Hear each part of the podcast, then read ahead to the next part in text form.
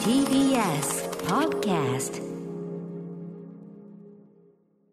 時刻は8時を過ぎました、6えー5月24日火曜日。TBS ラジオキーステーションに生放送でお送りしているアフターシックスジャンクション。略してアトロク。パーソナリティの私ラップグループライムスターの歌丸です。そして火曜パートナーの宇垣美里です。さて、ここからは聞けば世界の見え方がちょっと変わるといいなな特集コーナー、ビヨンドザカルチャー。早速ですが今夜のゲストをお招きするところから始めたいと思います。今夜のゲスト私歌丸も大ファンでございます。日本が世界に誇る天才アニメーション監督湯浅正明さんです。湯浅さんいらっしゃいませ。岩佐正明です。井上の監督です。よろしくお願いします。はいいらっしゃいませよろしくお願いしますはいもうあのいつも湯浅さんを前にするとちょっと緊張してしまいまして、そんなことないでしょう、ね。本当なんですよ、本当に。いつもすごい緊張してるんで、えちょっと今日も、あの、なんとか、いろいろお話伺っていこうえよろしくお願いしますということで、岩佐正明さん、ご紹介を、えー、宇垣さんからお願いします。はい。1965年生まれのアニメーション監督。テレビアニメ、ちびまる子ちゃん、クレヨンしんちゃんシリーズなどにメインスタッフとして関わった後、2004年の映画初監督作品、マインドゲームで世界のアニメ賞を総なめ。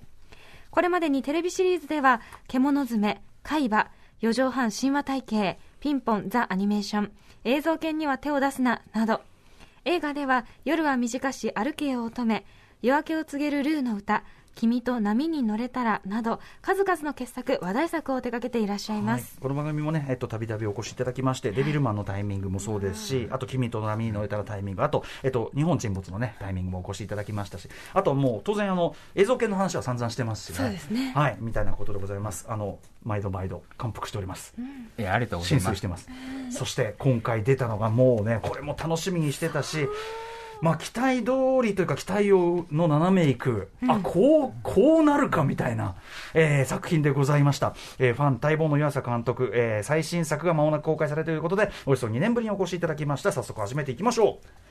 天才アニメーション監督湯浅正明最新作「犬」を公開直前。湯浅正えー正明監督生インタビュー。よいしょ、もうこれだけで上がってしまう。うん、今夜のゲスト、湯浅正明監督の最新作、犬王が、今週の土曜日5月28日からいよいよ全国公開となります。はい。ということで、犬をまずは、あの、完成、そして公開もう間近ということで、おめでとうございます。ありがとうございます。これ、作ってる期間ってどのぐらいだったんですか？ちょっと間を置いてるんで、え3、4年前に脚本を作って、少しコンテ、まあ、キャラ作ってコンテに入って、1年間ぐらいちょっと、1、2年ちょっと間を置いて、えはい。1年ちょっとぐらいでガッと作ったみたいな感じだと思いますね。これでも、あの、冷静に考えると、この古川秀夫さんの元のその平家物語犬王の巻から、こうなるっていうのは、出来上がってみるとこれしかない感じもするんだけど、はい。どう、どう、どの順番でこうなるみたいなとこもあるんで、うん。ぜひちょっとお話伺っていきたいと思います。えーあとは改めま内容の説明をねあとそうあと今日はね、曲もかけたいんで、あ、もうちゃちゃっね、といきましょう曲がいいんですよ。す内容の説明ね、はいはいまだご存じない方いらっしゃるかと思いますので、説明させてください。室町時代に実在し、人々を熱狂させたという能楽師、犬王をモチーフにした古川秀夫の小説、平家物語、犬王の巻を湯浅正明監督が映像化した長編ミュージカルアニメーション、それが犬王となっています。時代は室町時代。主人公は異形の姿で生まれ面をかぶって暮らす猿楽の一座に生まれた能楽師犬王。そして盲目の琵琶法師友名の二人の少年。偶然か運命か出会った二人は固い友情で結ばれ都の至る所でパフォーマンスをするようになる。友名の奏でる音と唯一無二の犬王の舞は人々を熱狂させていきその評判は朝廷にまで広まっていく。やがて二人は自分たちの運命を変える一世一代のステージに挑むことになる。犬王の声を担当したのは人気バンド女王蜂のボーカル担当アブちゃん。そしてその親友友名を演じるのは俳優の森山未来。また脚本は乃木明子、音楽は大友義秀、キャラクター原案は松本太陽が担当しました。はい。ということで、改めて、犬を言うまでもなくですが、素晴らしかったです。ありがとうございます。最高です。最高だった。そうですね。ぜひ、たくさんの人に見ていただきたいなというふうに思ってます。はい。あのーここのとこ我々、あの、鎌倉殿の13人の影響もあってですね、はいなんか、なんか、平家源氏、この辺りの話することも多くて、まあ今回ね、うんあの、平家のまさにあの壇の浦で沈んだ、はね、方の話も出てきますし。その前にみちょっと見たもんですから、うわ、ネタバレって言いながら、あ壇ノ浦の前に見ちゃって。知らんうん知らんかった。知らんかったあのでも件ね、それだけその解像度が高くなっているところで見たので、確かに。改めてすごい、あのあんな血生臭い、まあ、時代じゃないですか、うんうん。それがこんな爽やかなはい。青春物語というか、その見終わった後になんかすごく私、爽やかな気持ちになって、それがやっぱすごいなってはい。思いました。犬王のねうん。キャラクター、後ほども伺うけど犬王のキャラクターがやっぱり結構これだけの話なのになんかカラッとしてるから、うんうん、そうですね、本当そこが僕も魅力的だなというふうに思っていて、うん。なんかこういう混迷した時代に、うん。あんな逆境であんなに明るく力強く生きられたら、本当はい、いいなっていうのが一番ありました、ね。そこの抜けの良さってでもやっぱ湯浅さん作品っぽい常に抜けがいいっていうかやっぱ終わった後なんか湯浅作品って絶対、うん。絶対生きる希望が湧いてくるから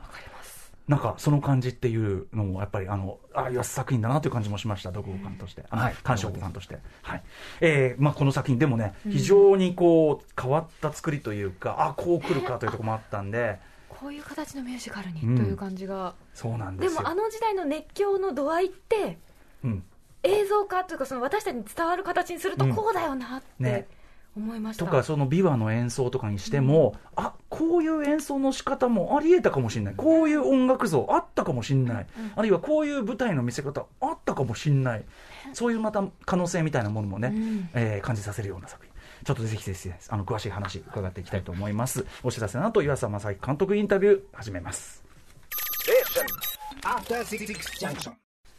はいということでここからは間もなく公開を控えております犬王アニメーション作品、犬王について監督の岩佐正明さんにお話を伺っていきたいと思います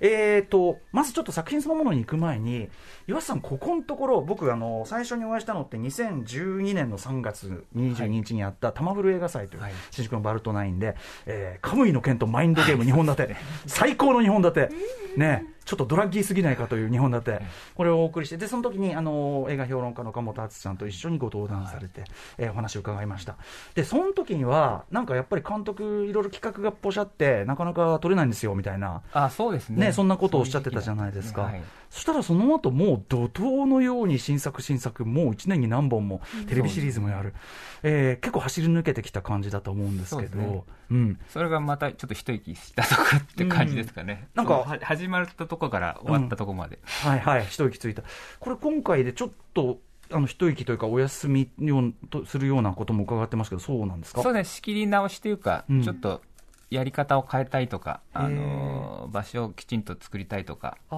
の自分の身の回りのこと、全然やってなかったのでちょっと一回きちんとしなきゃなっていうところですね。なるほど、なるほど、だからその意味でも、ちょっとこのタイミングでいろいろお話伺わないとなというのが本当にあったんで、はい。えーじゃあ、まずはこのね、えー今回の犬王なんですけど、企画そのものは、えー、とというか、元はその平家物語、犬王の巻という古川さんの本がありますけども、アスミックエースの竹内さんっていう、時々帰宅の話を持ってきてくれる方がはい、この小説持ってこられて、まあ、その室町時代のポップスターを書くっていう企画はどうだっていう話で、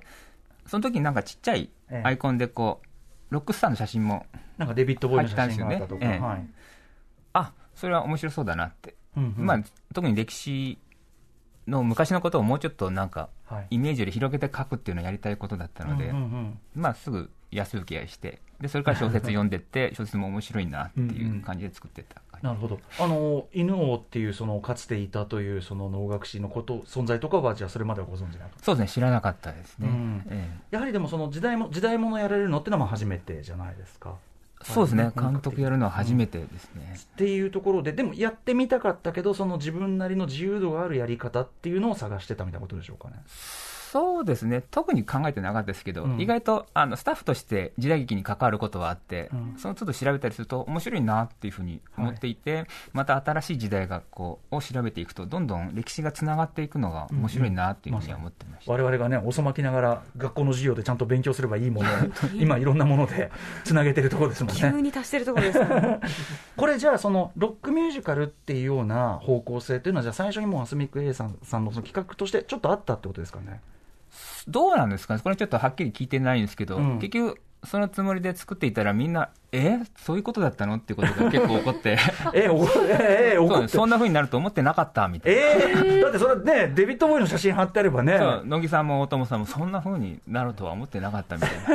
な、なんといってもやっぱ室町時代のみたいな、はいはい、そうなんだ。じゃあここまでの解釈というのはやっぱりちょっと飛躍があった部分というか。そうですね、ロそうね、ポップミュージシャンといっても、まあ、イメージとしてそうだけど、やっぱちゃんと作るとき、やっぱ当時の室町時代のみたいな、はい。あの感じだったみたいですけど、うん。竹内さんがどう考えてたか分かんないけど、まあ、僕はその時あの竹内さんのザトイチみたいな、タップダンスを踏むみたいな、そんなイメージなのかなというふうに思って、本当、デビッド・ボーイがあの能楽の舞台に現れるようなイメージでうんうん考えていましたね。これでも後ほどもねあの伺おうと思いますけどちゃんとそこは説得力がある積み上げをしてるというかもちろんそのよく聞けばエレキ鳴ってるなとか、うん。あの電気的な仕掛けに見え見えますけどみたいなところあるけど、ちゃんと積み上がってるっていうかあこういう音楽像とかさっきも言ったけどこういう見せ方ありえたかもしれないじゃんみたいなね、なんかそんぐらいのバランスはすごく捉えてると思うんですよね。そうですね、そこは多分大友さんが苦心してくれたところで、まあ、エレキを使うとしても、やっぱだんだん入ってくるような、はい。あの間接的に入ってくるようなことをいろいろ考えたってことをおっしゃってましたね。うんうんうん。この音楽のバランスについてもね後ほど伺いたいと思いますがまず脚本乃木さんに、はい。ゆうこさんにお任せした、これはなぜでしょう？そうですね、まだそれもあの竹内さんの提案だったんですけど、僕もその時あの重版したいとか見てて、すごく面白いなと思ってて、ええ。そういうあのドラマの脚本家の方ともやってみたいなと思ってたんで、まあ、お話出た時あもう絶対やってもらって、やってもらったから一緒にやれば、あの自分の勉強にはなるなって、うん。作品がいい方向になるし、今、ちょっとエンタメでトップを張ってる人のなんかうんうんやり方っていうのを見たいっていうふうな感じがありましたね。あの岩瀬さん的にご自身の自分の脚本でやるときと人の脚本とかあるいはその企画そのものも外から来るときと自分でこう一からやるオリジナル企画の場合とどっちがやりやすいとかありますか？あのそうですね。感じは同じなんですけど、うん。あのやっぱり人とやると跳ね上がる感じがするんですよね。一人でやるとうんうん。行き詰まるしなんか自分が100だったりもう100だけ。でもうんうん相手がなんか違うもの出してきて、ね、言い合いになったらはい。相手を乗り越えようとして余計考えていくんでそれがどんどん深くなったり高くなったりする感じが面白いと思います。なるほど。例えば乃木脚本で岩瀬さんが事前には予想してなかった何かこう玉の部分ってありますか？そうですね。まあでもそんなにいい感じで脚本を作っていったと思うんですけど、はい。絵コンテになった時結構変わるので、はい。そこでやり取りがありましたね、うんうんなんかうんいや、こうだ、ああだっていう、その脚本をいざ絵に起こしたときにそうですね、ちょっと変わったり、エピソードが変わったり、あのなくなったり、あの出てくるところがあったりして、はい。い、や、それはない、入れない方がいいとか、うんうん。こっちを出した方がいいとか、うんうん。やっぱきちんと本当、なんですかね、ビシッと構成を守るんですね、うんうん。野口さんで野口さんは。なるほどなと思って、まあそこがやっぱり。ここはこう見せた方がいいって。伏線をすごく大事にする方のイメージがありますね乃木さんって。なんかその前から後ろみたいな。原作がこう割とバラバラのあちこちをいう話してて、それを一本の数字にまとめて、何を中心にまとめるかっていう、はい。とこからまとめてそれをこうきちっとうん。削いで作っていく感じですね、やはりね、あの何が中心になってるかといえば、その犬王アブちゃんさんが声を当ててる、まあ、犬王と森山未来さんが声を当ててる、その友名という美話の、要するに、まあ、なんていうのかな、スター、スター、スターシンガーとスターギタープレイヤーみたいな、この二人の、まあ、友情っていうか、そうですね。バディものバディものまあ、のし上がっていくみたいな、で、球体依然としたその球体勢力にちょっとあっと一泡吹かすみたいな、まあ、そこが中心になってますよね。これはっていうのはやっぱり乃木さんがぐっとそこに焦点を絞ってそうで多分ボディバディものっていう感じであの脚本会議ってやるんですよね、うんうん。やって少しずつ書いてみんなで確認しながら作っていくっていう。なるほど。まあ、そういう時でやっぱバディものであの2人がのし上がっていく感じで、まあ、名前っていうのがきっかけになって名前っていうのが重要な意味になって、はい。ででクライマックスでいろんなことが明らかにうんうん。なっていくような構成にしましょうみたいな。特にやっぱり僕は湯浅さん的には、まあ、正気というのかな、そのこれはいけると思ったのは、おそらく僕は想像するに、やっぱり犬王というキャラクターが、まあ、先ほどの人間性の問題もあるけど、まず何よりその、要するに、まあ、普通の姿、形の人じゃないというか、ある種、自在にその動ける、動かせる、描ける、誇張し放題。まあ、非常にそのアニメ的な表現しやすい、そういうところがやっぱり読みとしてあったんじゃないですか？そうですね、最初に小説を読んでいけると思ったのは、やっぱりそういうオカルティックな部分ですよね、うんうん犬王がどんどん変化していく感じとか、あが、絵的には面白く、それでも面白くなりそうだなっていうふうなのありました。ね、話だけすると、ある種、ドロロ的なというか、ええ今あの、体のピースを一個一個取り戻していくみたいな話。なんだけど、やっぱ先ほど言ったように、なんかこう、全く犬王っていうキャラクターそのものには、あんまり影がないっていうか、うん。あのーなんていうかな、世の中に対する、そう、恨みつらみがない。そうそう。あれ面白いですね。そこが面白いと思ったんですよね。うん。だからそういうキャラクターが今、そうですね、僕が見たいキャラクタうんうんうん。ーでもあったし、そうであるからこそ、こそ、なんかあの、そういう、こういう話になってたんだろうなっていうふうなことを思いました。うんうんうん。うんこれでも問題はですよ、まあ、今言ってるような話はもちろん僕らが今見てあ確かにそうなってると思うんだけどやっぱり難しいと思うのは音楽劇にしていくときに大友さんにお願いしようっていうのはこれは岩瀬さんの中にもあったビジョンなんですか？そうですね、それも竹 竹内っていう、あの、はい。あの、あすみきゅうさんの、ええやはりプロデューサそこうん。ーが提案があって、うん。あ、それも僕、そう、アマちゃんとか見て、本当はいはい。面白いなって、とか、え YouTube とかでいろいろ見てると、こういう、なんですかね、いろんなものの楽器を使ったりとか、はい。い、ろんなのが面白いなってことでお願いしまオール。マイティでありますもんね、ただ、そのおそらくその例えば途中ですね、ちょっと後で曲もかけますけど、例えばその琵琶法師である友名と出会った伊能が出会って、で最初にこう友名が弾いてみせると、あ新しいみたいな、それまでのあの要するに割とクラシカルなその能楽の様子であったり、琵琶法師の様子も聞かせてるから、こういうグルーブ、どうかな？みたいな、おオリジョン乗る、乗る、乗る、乗るみたいな、で、その乗ってるまた犬王が、ちょっとそれこそ今時の観客みたいな、この手をウェーブさせて乗ったりとか、でもあれってやっぱりその、なんていうんですかね、お音まず音楽を先に作るわけですか、あれは。そう、いや、多分構成から構成から入っていってこまあそこはそういう新しい音楽に乗るっていうことで、新しい音楽が生まれる瞬間じゃないですか、これ,、そね。これってめちゃくちゃ難しいですよ。うん。ああ、でも、なんですかね、2人が打ち解けるのって、まずそれが欲しいと思ったんですよね、はいはい。なんか2人は多分やりたいことがあったけど、誰も仲間がいなくて、うんうん。でも、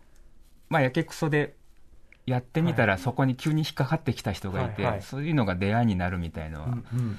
なんかビートルズのあのドキュメント見たときに、ずっとポール・マッカートニーが作曲が趣味だったけど、友達に作曲が趣味っても、へえ、そうって感じで、何も話が盛り上がらないんだけど、でずっとしたら、ジョン・レノンに会ったときに初めて、はい作曲が趣味なんだって言ったら、あ、俺もなんだって言って、そこですぐ打ち解けたみたいなのが、そうなんか、ミュージシャンとしての出会いって、すごはい。くはい。そういうのがいいなと思っていたので。なるほど。これ、大友さんにはさっき言ったような、新しい音楽が生まれる瞬間みたいな、そういうオファーの仕方ってあったんですか？そうですね、ここで新しいノリをやって、うんあのそれに伊能が乗れないと思ったら乗ってきて、うんうんうんうんうんってことでお互いの信頼感が高まるみたいな。これ今いただいたあの公式の資料のところにですね、大友さんのコメントね、ワールドプレミアージのコメント、こんなこと言ってますよ。えー、岩佐監督の具体的なのか抽象的なのかさっぱりわからない無茶苦茶な注文と、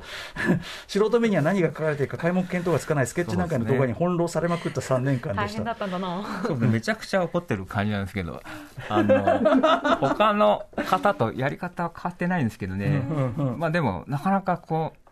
思うようなところが通じなかったというか、まあ、ここの部分よりそこのう後の歌の部分ですね、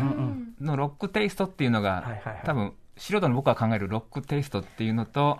大友さんの広いジャンルの中で考えるロックっていうのがあ結構違ったのかなっていうふうに。ー。面白い。ちょっとロック化してからもうもうちょっとあと後で聞くとして、じゃあちょっと具体的にですね、私が言っている、えーこの犬王と友名というこのキャラクター、出会う非常に大事な、でもすごく美しい、僕すごくここでめちゃくちゃ興奮して、あ、そうだよね、こういう瞬間、日本のどこかにあったかもしんないじゃんっていう、えー日本で先にファンクが生まれてた可能性みたいなね、えーそんなものを感じるようなあの場面だと思います。開口という曲をお送りください。どうぞ。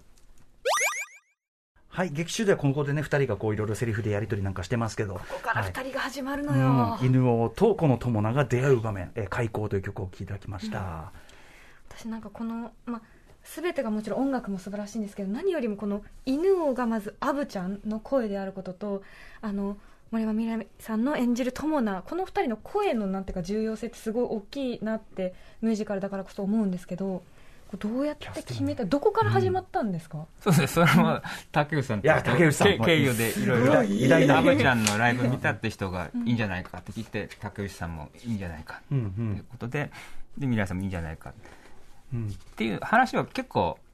最初早くに上がってたんですけど、はいあの犬のと友のキャラクターが決まっていなくて、うん。うん。うん。でどうしたらいいんだっていう、まあ、松本太陽さんともキャラを作っててちょっとどっちがどっちでどっちがどうどういうタイプなんだっていうのがこう分からなかったけどはい。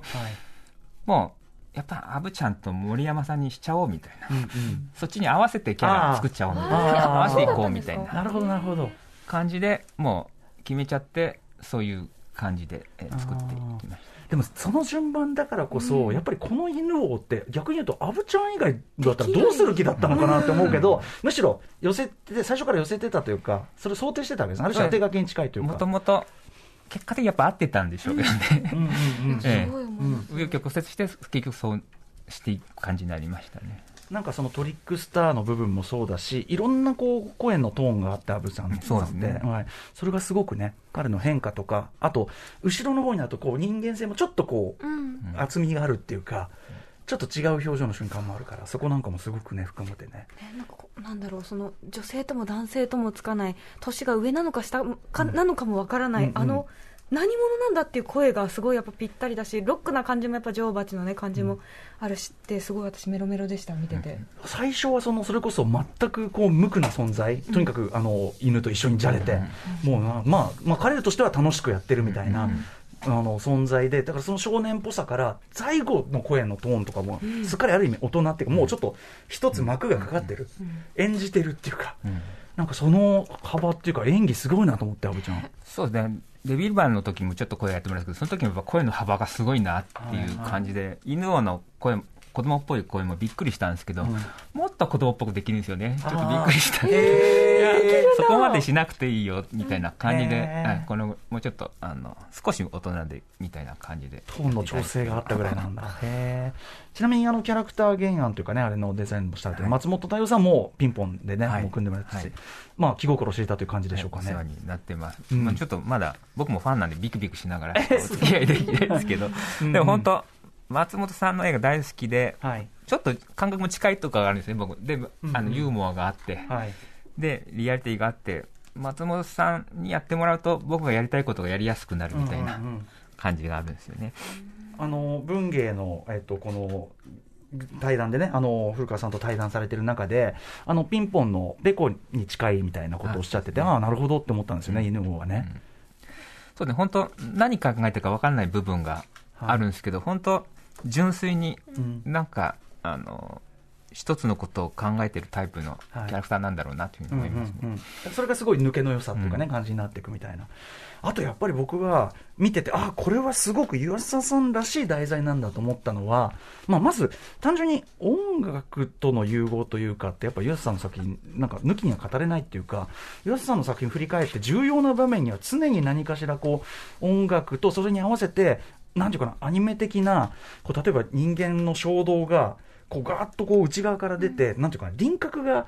曖昧になる瞬間じゃないけど、輪郭がこう広がっちゃってったり、世界となんかこう、自他が、こう、なんていうかな、混ざっちゃうような感覚。あの、マインドゲームで言うと、あの、まさにメイクラブの場面とか、あれ、これぞ湯浅正明だと思ってるんですけど、ああいうこう、衝動が出ちゃう。で、それをすごくアニメ的に人間の衝動を表現する。あの、デビルマンのサバトのシーンでもいいんですけど、そういうこうのってすごく僕、湯浅アニメを見てるって瞬間なんですけど、そういうのってご自身でもこうや、やりたいことなんでしょうか？そうですね。やっぱ音楽に対する憧れがあるんですよね。はあ そんなに僕はこう音楽自分から鳴らせないしこううまくも踊れないですけどすごく音に体を合わせるっていうのがすごく気持ちいいというか、はい。あの面白くて。なんかなんか音楽に乗りたいっていうのがあって、うんうん。映像の中でも何かこう飛躍するときに音楽の力を借りてちょっと飛躍するような感じっていうのは割とよくやってるかなとは思いますね。音楽の力を借りて飛躍というときに、やっぱりそこでその、まさに岩さんのアニメならではの、要するにデフォルメというか、ええ端的に言えば、こう、さっき言った、こう、境界線が曖昧になったり、ものすごくそれが変化していったり、もう要するにアニメでしか表現できない何かにものすごくなっていく瞬間があると思うんですけど。やっぱきちっと書いていくとやっぱ音楽に音に負けるんですよね。なんか音に合わせたいっていうか、勝ちなかなか勝てないですけど、はいはいはに近づきたいって気持ちが、なんかちょっと境界線を飛躍させていきますね。すごくそうしたくなるのかなと思います。えーそれっていうのはご自身で例えばコンテとかこういうの書いてて、えもうここ行っちゃうかみたいな。こそうですね。なんか、この感じ。これはもう、そうしないとその感じが出ないみたいなはい感じ。はい。いいですね、感じ。でもそうやってこう、まさに言ったこう、飛躍があるところで多分それが返ってきたら皆さん見て、えっていう 反応が来たりするみたいな。そうですね。うんええそういう反応が多いですか？こう、作られてて。今までも。そうですね。あの、そう言われることもありますね。割と、作ってる現場では割と、はい。ああ、そうなんですねって、まあ、慣れた人は、うんあそういうことかっていうふうな感じも、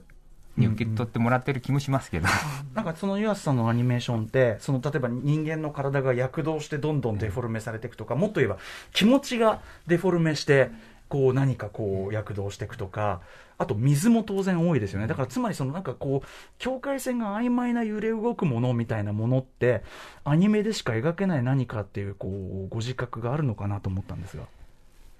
そうですね、アニメはそれができるっていうのがありますね、まあ、絵でやるっていうところで、あのすごく画面の中で、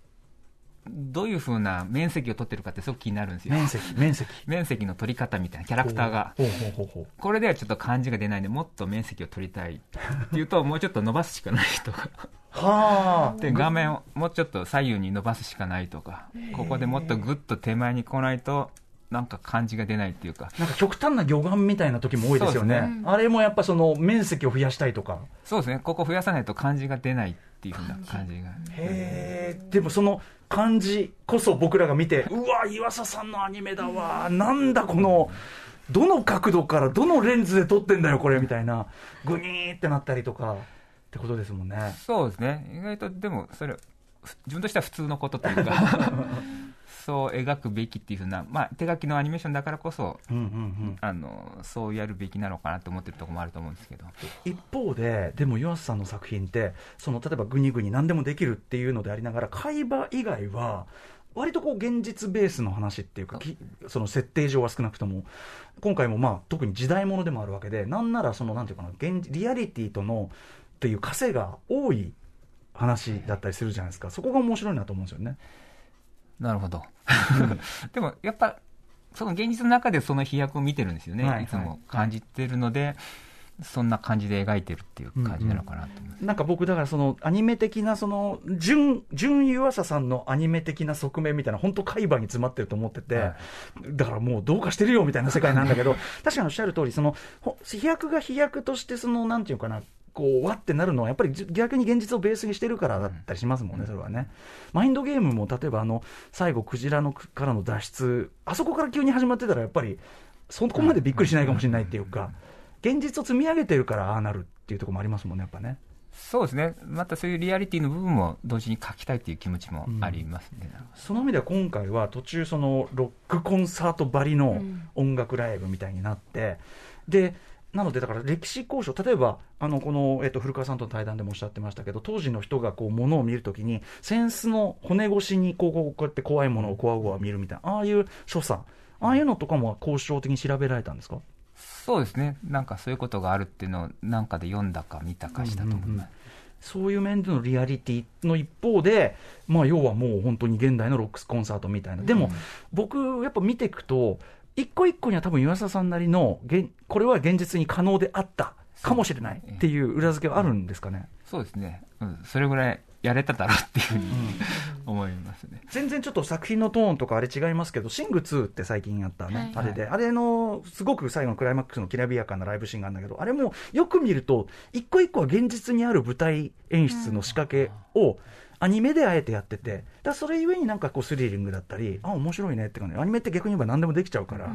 なんかそこでこう、現実のこう、なんか重しをつけるというか、それはなんかこう、同じ面白みを感じたんですそうですね。やっぱ、あの、人力クルーはその時日本にあったかわかんないけど、西洋にはあったので、うん。それで、あんだけ長い棒をつけても折れないぐらいのやっぱ見える形にはしたいとか、はい。なんか、どっかリアリティはつけてできることみたいなことでやっていますね。積み重ね、あとね、一番僕、その多分音楽関係者で見て、うわ、これ、その一番フィクショナルなのは、いや、ここまで音届かないから、みたいな、その、あの、アンプ、アンプいるから、みたいなことはあり得るんだけど、うん。まあ、この古川さんとのね、その文芸の対談でもおっしゃってますけど、まあ、観客にはこう見えているみたいな、聞こえているぐらいのね。すごく静かで渓谷なんで響いているとか、はい。まあそこは飛躍があると思うんですけど、え本当静かなところで聞いたら、それぐらい聞こ、こんな大きな音で、声で歌う人いなかったから、はいはい。そう聞こえたんじゃないかとか、えうんうんうん。こんな真っ暗なとこで、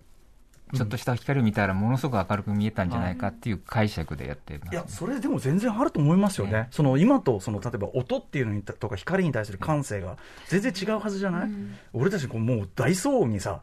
囲まれて生きてるわけだから、どんどんどんどんキーとかさ、鳴り響いてる中で平然と生きてるから、音量が違うかもしれないよね、それはね。ということで、ちょっとじゃあ曲をですね、そのロックコンサート的な曲を一曲、時間的にあれかな、こう、宇垣さんのリクエストの曲いきましょうか。え私あれすごい好きなんだぜひぜひ、あ のクジラ、というね、はい、えーめちゃくちゃ盛り上こがるライブシーンがあれ絶対みんりますで。なんね歌いながら帰ると思う 歌っちゃうよね。はいはい、えー、それでは、えー、犬王のライブシーンです。クジラ、お聴きください。はい、えー、犬王ライブシーン、はいクジラ、聴いていただいております。まあ、お聞きの通り、とあるね、有名ロック曲を連想させるようなビート感ですが、先ほど、大友さんとのやりとりで、ロック感のなんか差がの、ちょっとすり合わせが難しかったとし、まあ、あの、割と70年代ロック的な感じのがベースになってる気がしますけど、この、そのイメージっていうのはもともと岩田さんあったんですか？そうですね、そういう曲をお聞かせしたりとか、うんうん。あのもう一つの問題は、なんかあの、ロック感っていうのと、ええ。割と結局もう流れが決まっていたので、はい。本当は劇版だったんですよね。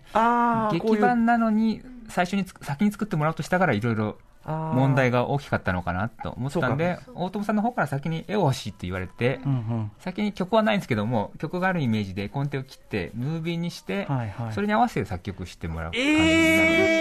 えー、大変。じゃあこのリズム感だけあってとかまずはそのリズム感と絵絵ががはい。足踏みして拳を上げるみたいな絵があって、へえまあ、そこにまた大友さんがちょっとアジア感のあるリズムも足したりとか、いろんなとでもやっぱそのキャッチボールがないとこれにおけるこのミュージカルそのやっぱりその今までに当時なかった表現が生まれていくとかこのバランス感ってやっぱできないだろうなだからどの順番で作ったのかなってちょっと不思議になる作品だったんですよ。だからもう大友さんもそこでいやなんかもうエレキギターに弾いてるならもうそれでいいやみたいな、うんうんうん。で本当にこんなもうマイケル・ジャクソンみたいな踊りしてるなら、はい。ねもうこんな音楽でいいんじゃないかってことで、うん。やっと見えたみたいな。バリッとマイケルの瞬間もありますもんね、ね。あれもすごいかっこいいんだけど、いや、面白いですね。はい。あとですね、そうだ、あのー音楽表現もそうだし、僕この作品の特に前半すごく印象的だったのは、あの、友な、まあ、ある事故があって、こう、視覚を失ってしまう、まあ、視覚障害を持っている人から見た、視覚障害の人が見た世界みたいなものが、まあ、描いてる作品あるけど、これがやっぱりもうアニメならではの、まあ見事な表現で描かれてて、ここがすごい好きでした。目の見えない人ももっと世界の把握の仕方を自分もちょっと見てみたいというか、はい。感じた絵を作りたいってことでああいう感じになりました。なんか音のすることであのなんですかね、空間が見えたりうんで知ってるものだったら形が見えてきたりとか、友名は途中から目が見えなくなった人なんでそれまでに見たものっていうのは想像できるのでそうだそうだそうだ。うんうん、中東でね、その失った方、さそこも確かに丁寧だし、あとその、いろんな、例えば音楽鳴ってたら、その方向にこう向かっていく。だから、さっきの開口って曲流れましたけど、あの時に、やっぱり他の人はこう見た目、視覚情報にとらわれて、犬王のことを恐れるけど、彼はその音が頼りだから、なんていうのかな、そこで、あ、魂同士が出会ってるじゃないけど、そこもすごい説得力があるっていうか、そうですねそんな感じになればいいなと思います。最初は多分知らないんでどんな形かわからないものが、でもなんかピンクリのなんか高いものが近づいてくるってなんか見た目は怖いんだけど、まあ、先に魂が見えちゃってるというか、うんうん、本当に。その声の雰囲気で友野が感じるっていうふうにしたかったはい。あね、あそれで魂といえば、まあ、全体がある意味こう、なんていうんですか、やっぱり平家物語の後日談でもあって、あの何のた何のためにというのかな、なぜこの彼の犬王のパフォーマンスが特別になっていくかというと、その平家の物語の中の、まあ、ある種こう鎮魂というか、そういう役割を担ってるからだみたいなことになってきますよね、まあ、もちろん元の古川さんのあれにもなる話だけど、えっと、やっぱ岩瀬さん的にはそこもなんていうのかな大事な結局すごそこがすごく大きな話になっていくと思うんですけど。そうですね、もともと平家物語っていうのが、こう、鎮魂のために、あの、作られた中で、やっぱ新しい話を拾っていくっていうのが、能っていうのが、あの、幽霊が出てきて、実はもっとこうだったんだよっていう話をすることを、こう、あの、演じてあげるっていう話で、そういうところが、あの、古川さんの書かれたこういう小説にも、実はまた伊能という友名という人がいて、みたいなことを、どんどんこう、隠れた話を拾っていくみたいな。で、あの、あの、ね、いうことで、またその人たちのことを敬うみたいな感じで。あの要は歴史には残っていない人の話を救っていくというか、という話だと思いますけど。歴史の中の裏話を拾っていくとか、うんうん。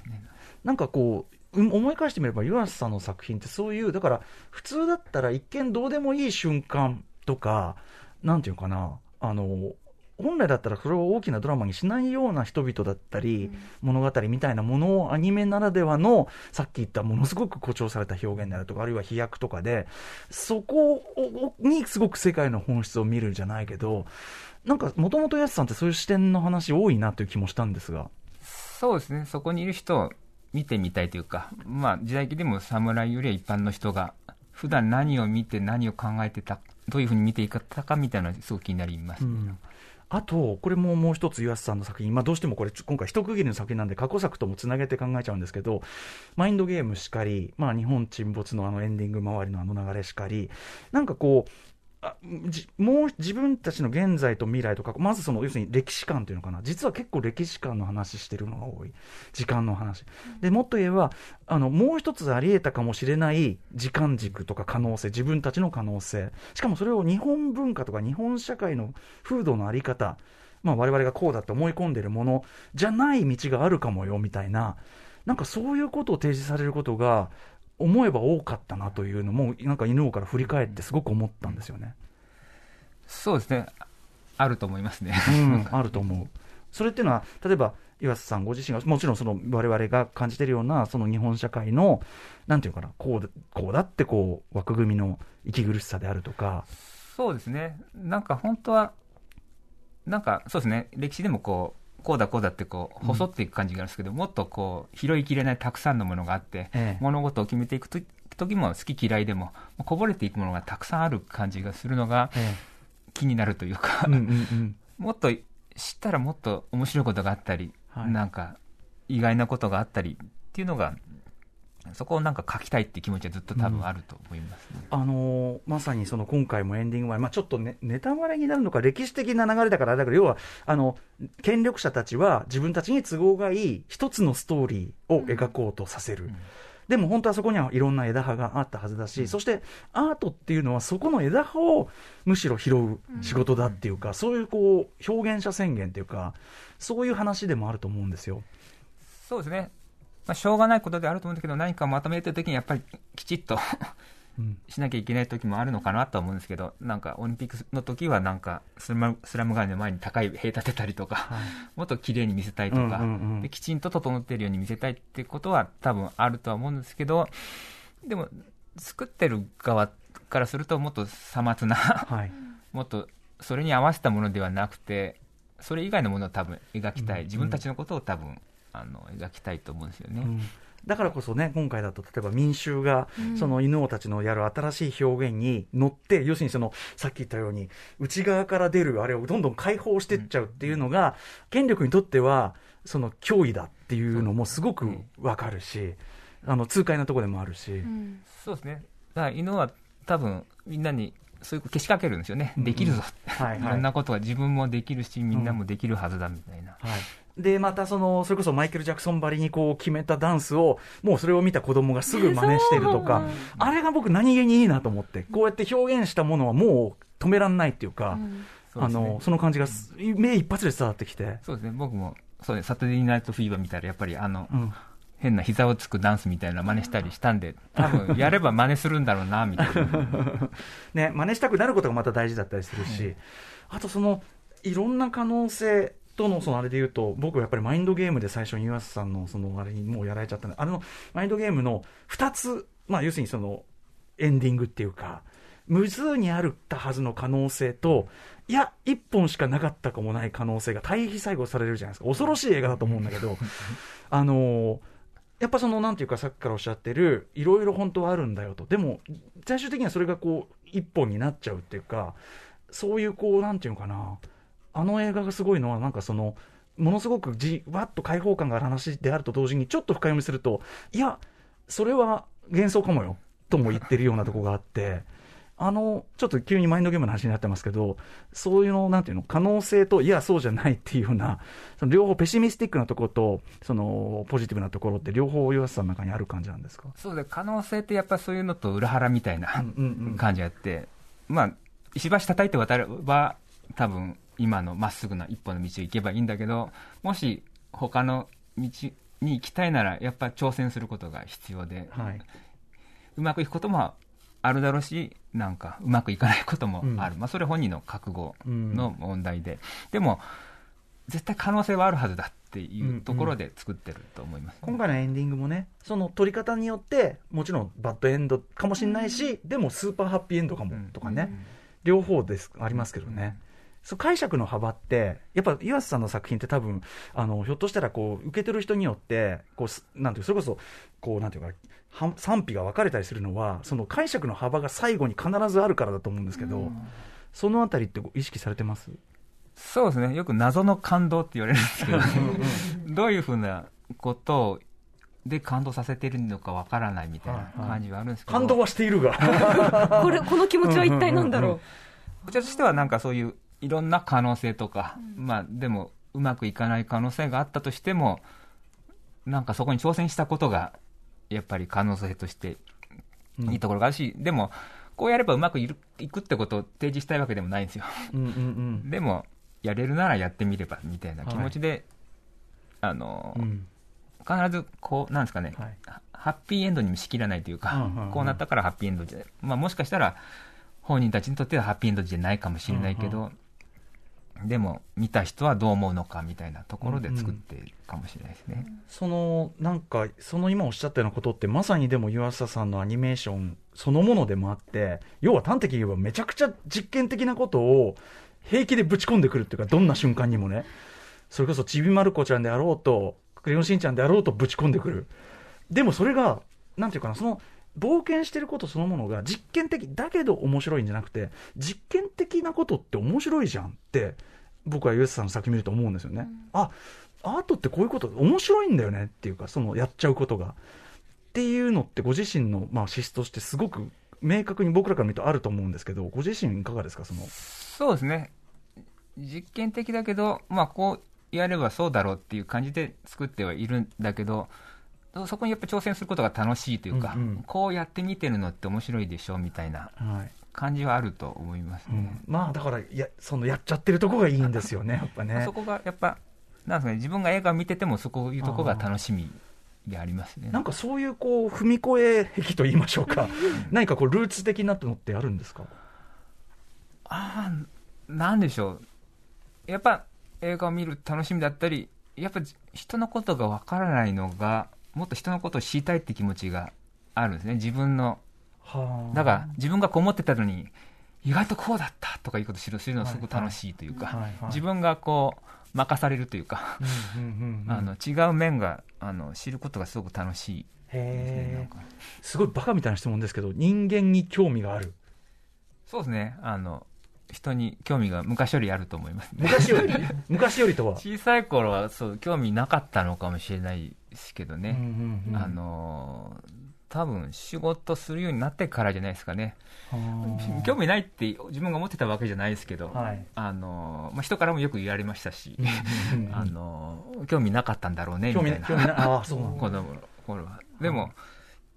そういういろんな人を知っていくのは、とにかく、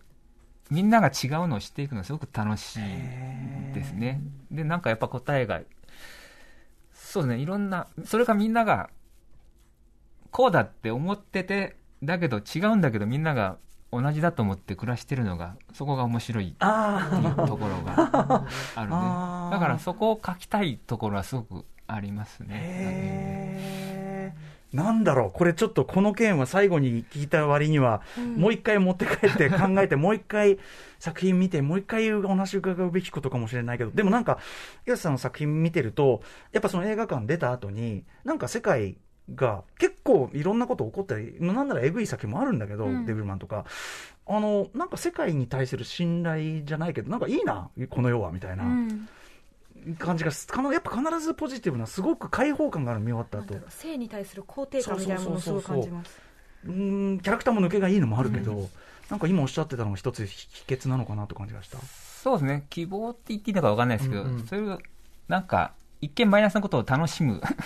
楽ししみたいっていう気持ちがありますね。なんか、そういう人と人がなかなか理解し合えないのも面白い、いなってなんかこんなに理解できないんだとか。はいはいはい。あそうか。ロそれすらックロックの音楽するのもうん。うん確かにみんなすごく怒ってるなみたいな。怒ってるなって。でもなんか最後みんなとにかくできたよかった。いいじゃんみたいな感じにみんなで最後なって、うん。あでもできたできた。みんな最後は通じたんだみたいなところがそう思ってみればあの分かんない時も面白かったなこれ監督のでも差がですよね。つまりそのトータルビジョンを持ってるのは監督しかいないわけで特にアニメなんか映画最初はないわけだから。だからあの出来上がってて提示された時にあ監督なるほど初めて何がしたいのか分かりましたみたいなことで起こりがちですよねきっとね。そうですね。割とそうだと思います。またそういうタイプの映画をよく作られてるというのもあって、うんあっという間にお時間が来てしまいました。あっという間。我々から一つ言っとくとしたら、これさっきから宇垣さんとも言ってんだけどね、まず映画館大音響だし、もっと言えば応援上映じゃないけど、声だ、声はちょっとあれか、あの、ペンライト振あそうっていいとか、ペンラ持ってきたいんですよ私。立ち上がっていいとか、はい。あのそういう系やってほしい。手叩きたいし手上げたいし、監督としてもそういう見方すごく推奨じゃないですか、本当。もう劇場のでっかい画面ででっかい音でみんなと一緒にできればそうですね。応援上映ができるようになればうん。そうして見てほしいな限りなくロックコンサート行く気分でねラ。イブビューイング、って感じがすごいしますよかもしれないね。うんはい。ということで、えー改めまして、湯浅監督最新作、犬王は今週土曜日5月28日から全国公開させていただきます。えームービーウォッチメンガチャリストにも入れさせていただくことになるかと思います。僭越ながらということでございます。さらにさらに、そうなんです。サウンドトラックが明日発売されるということなので、うんうん。見てから聞くもよし聞いてもう予習してから行くもよし。今日全然まだ2曲しか書いてないですからね。はい。また全60ページのパンフレットをはじめ音楽フェス感あふれるシリコンバンドなど特製グッズも上映劇場で発売されますのでぜひ鑑賞のおともにどうぞ、とい我々シリコンバンドしてますね。上がりますよ。そうです。よ平家の魂がいるんですよここに、うん、私クジクジラバンドしてますけど、はい。ただね湯浅監督これねちょっとしばらくお休みに入られるということですけどもいつ頃帰ってくる的なのはなかなか保証ができない感じでしょうか？まあでも何もしてないわけではないんで 準備ができたらという感じですはい。いつであのお待ちしてます。し、はい。またお声掛けさせてください、よろしくお願いします。はい、えーということでここまで映画「犬」を公開直前湯浅正明監督生インタビューをお送りしました。湯浅さんありがとうございましありがとうございたました。犬を見てください。最高です失礼します After Six Junction.